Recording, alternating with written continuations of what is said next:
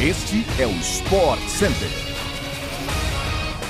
Fala, meu povo! Estamos chegando com mais um podcast do Sport Center. Mais um episódio com muitas notícias quentinhas do esporte no Brasil e no mundo.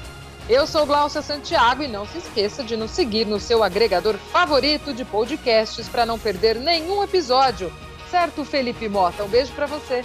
Um beijo, Glaucia. Preciso dizer de cara que eu tô com saudade. Nós nos vemos na TV todos os dias, mas agora estamos em edições diferentes do Sport Center. Você na segunda edição e eu na quarta. Que bom que temos o podcast para matarmos essa saudade. Inclusive, eu queria aproveitar para dar os horários dessa terça-feira, passar aqui a limpo a escala Sport Center também na TV, na ESPN e no Star Plus. 11 da manhã, 4 da tarde, 8 da noite e meia-noite e meia.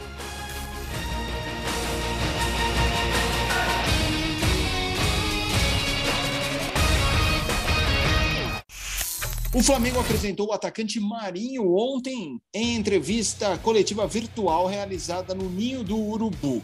Após três temporadas como jogador do Santos, Marinho chegou ao clube da Gávea com mais ambições. Ele afirmou que precisava de novos desafios na carreira. O novo camisa 31 do Flamengo diz que a mudança está relacionada a um salto maior na carreira. Na apresentação, Marinho também fez uma homenagem ao seu pai, seu Zé Carlos, que é torcedor fanático do Flamengo. Logo no início da coletiva, o atacante chamou o pai para vestir a camisa do Flamengo. Zé Carlos se emocionou, foi às lágrimas e também contou uma história curiosa de quando comemorou um gol do Flamengo contra o Santos, mesmo com o Marinho em campo.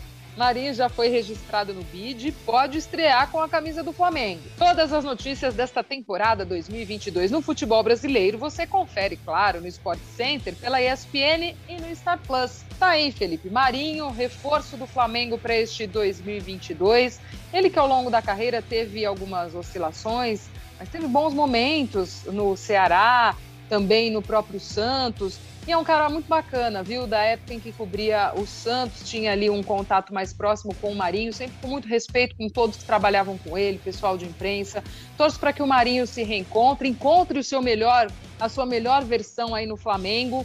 E claro, vai chegar, vai brigar ainda por titularidade esse time do Flamengo cheio de bons jogadores, com individualidades muito boas, mas acho que o Marinho tem esse novo respiro, esse novo momento para se reencontrar aí na sua carreira. Torço por ele.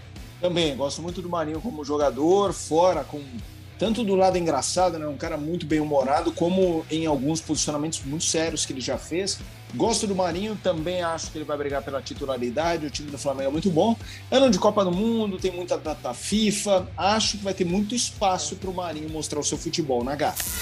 O mercado da bola estava agitado ontem e o Everton finalmente acabou com o mistério e anunciou o seu novo treinador para o restante da temporada. Frank Lampard, ex-meio-campista e ídolo do Chelsea como jogador, agora chega para assumir o comando técnico do clube. Ainda com uma curta carreira como técnico, com passagens pelo Derby County e o Chelsea, Lampard assinou um contrato até a metade de 2024.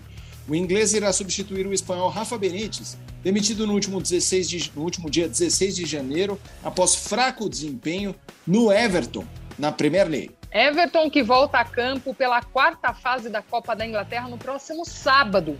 Esse jogo ao meio-dia contra o Brentford, partida com transmissão ao vivo pela ESPN e no Star Plus. O Brentford, inclusive, anunciou um novo reforço e que notícia boa! O meia Christian Eriksen está de volta ao futebol após sete meses parado por conta de uma parada cardíaca sofrida na Eurocopa de 2020. O jogador dinamarquês assinou com o Brentford até o fim da temporada atual e atuará com um desfibrilador no coração. Chegando com informações da seleção brasileira, que joga hoje pelas eliminatórias da Copa do Mundo do Catar contra o Paraguai em Belo Horizonte. A partida vai acontecer no Mineirão, às nove e meia da noite. O Brasil é líder isolado das eliminatórias, com 36 pontos e ainda invicto. O time comandado pelo técnico Tite terá um desfalque. Alexandro da Juventus testou positivo para a Covid-19 e não pode jogar contra o Paraguai. Agora, a única opção do treinador na lateral esquerda é Alex Telles, do Manchester United. Tite indicou ontem em entrevista coletiva que deve poupar os atletas do Real Madrid na partida de hoje e também assinalou para a possível utilização de muitos jovens na escalação contra o Paraguai. O treinador falou em bom senso para poupar jogadores que terão jogos pelos seus clubes ainda nesta semana além de afirmar que não existe nenhum acordo institucional. Com isso, Casemiro, Vinícius Júnior e Rodrigo devem ser poupados. Militão suspenso já foi liberado para retornar à Espanha. O Real joga já na próxima quinta-feira contra o Atlético Bilbao pelas quartas de final da Copa do Rei.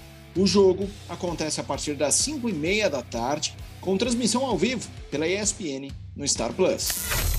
Ainda com notícias do mercado da bola europeu, a janela de transferências foi fechada ontem e o Manchester City anunciou a contratação de Julian Álvares, atacante de 21 anos que estava no River Plate, onde foi revelado. A imprensa inglesa especula que o jogador foi comprado por cerca de 20 milhões de libras, que dá aproximadamente 143 milhões de reais. Álvares foi inscrito pelo City, mas ficará emprestado ao River até a metade do ano. O atacante teve um ótimo desempenho na temporada passada pelo clube argentino, com 29 gols em 67 jogos, o que garantiu a ele o título de Rei da América anunciado pela Comebol.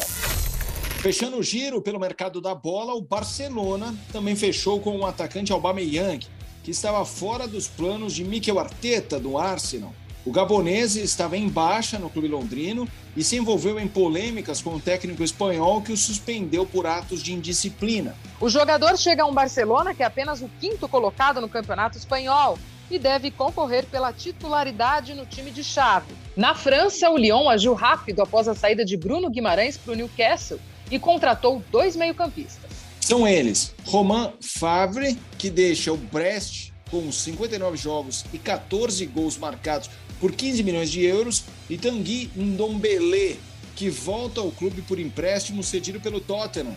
O Lyon já volta a campo hoje pelo Campeonato Francês, às 5 da tarde, contra o Olympique de Marselha. Jogaço que terá transmissão ao vivo pela ESPN no Star Plus.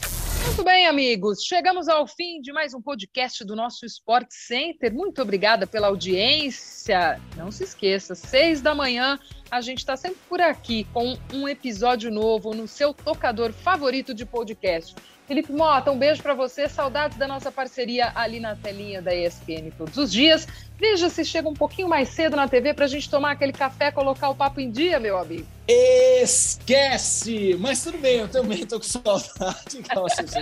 é uma diferença grande, eu teria que chegar muito. Pois é, Mas sinta-se é. a mas sinta-se à vontade de pegar aquele bolinho de cenoura, esperar umas 5 horas, que daí eu chego e a gente bate aquele nosso papo. Mas eu também tô com saudade. Esse café, pode deixar. Eu também acho. Beijo pra você, Cláudio Fone Esportes. Até a próxima. Tchau, tchau. Valeu.